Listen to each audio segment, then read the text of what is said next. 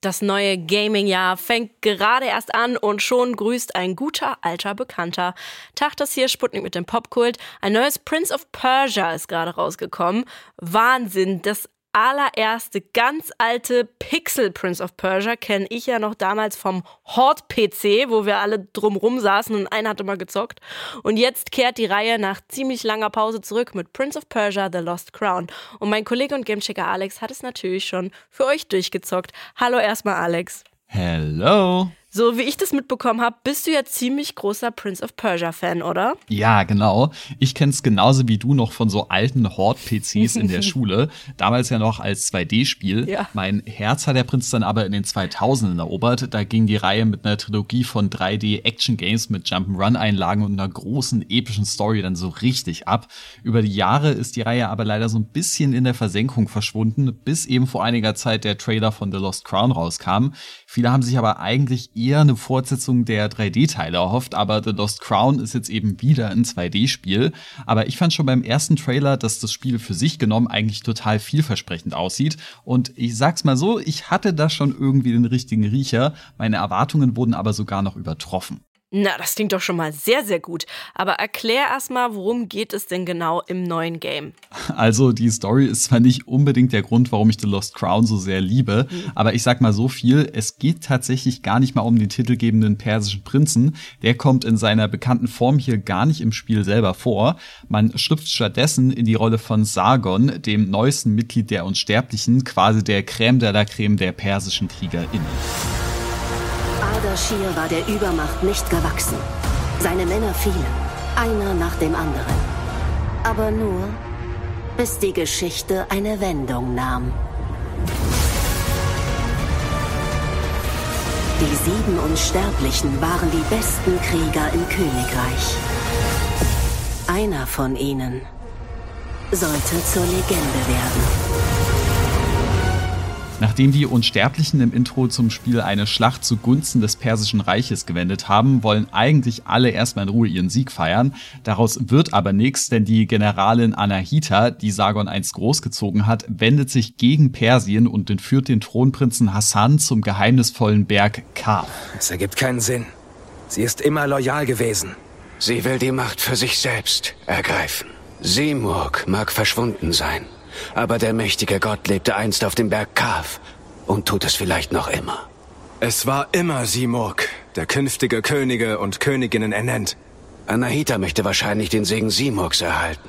Und natürlich machen sich die Unsterblichen dann inklusive Sargon auf, um Prinz Hassan zu retten. Naja, immerhin muss man nicht so wie früher irgendeine Prinzessin retten. Das wäre schon ein bisschen klischeehaft und nicht wirklich zeitgemäß.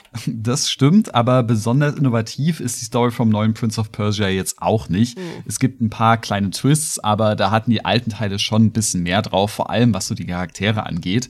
Dafür inszeniert sich das Spiel aber immer mal wieder richtig gut mit kreativen Kameraperspektiven und bunten Special Effects in den Zwischensequenzen, was gerade bei 2D-Games dann doch eher selten ist. Die Cutscenes Cutscenes werden oft sogar ganz schön episch. Generell ist es aber dann doch eher das Gameplay, was mich bei Lost Crown gepackt hat. Tag, hier im Sputnik Popkult. Ich spreche immer noch mit Gamechecker Alex über Prince of Persia The Lost Crown, der erste neue Teil der Reihe seit Ewigkeiten. Alex, du meintest ja schon, dass du ziemlich begeistert vom Spiel bist, nur nicht unbedingt wegen der Story, sondern eher wegen des Gameplays. Das Spiel ist ja wieder in 2D, also so Jump and Run mäßig. Ja, genau, aber eben nicht wie bei einem Mario zum Beispiel, wo du ein Level nach dem anderen spielst und quasi immer von links nach rechts rennst. Okay. Prince of Persia ist nämlich ein Metroidvania, also quasi so eine Art Open World Jump'n'Run. Es gibt eine riesige Map zu erkunden und je mehr Fähigkeiten man freischaltet, desto mehr Wege öffnen sich da einem. Am Anfang kann man da außer normalen Sprüngen, Walljumps und Slides noch nicht so wirklich viel, aber schnell kommen dann die obligatorischen Doppelsprünge und Airdashes hinzu, mit denen man dann weitere Teile der Map erkunden kann.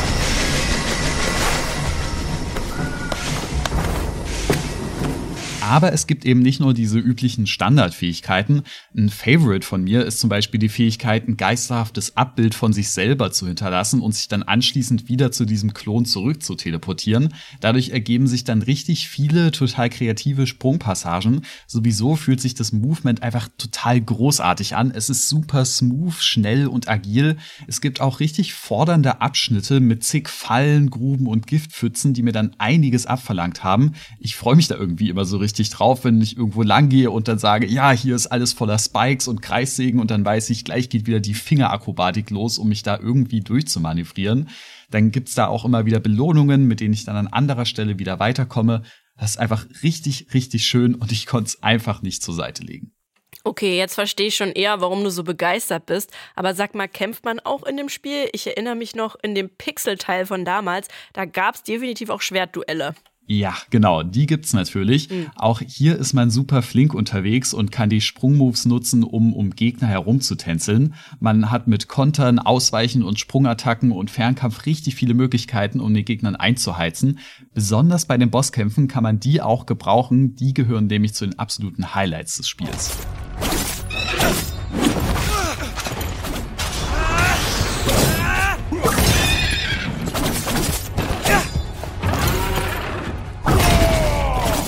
Auch hier wird es stellenweise ganz schön fordernd, aber dabei immer fair und motivierend.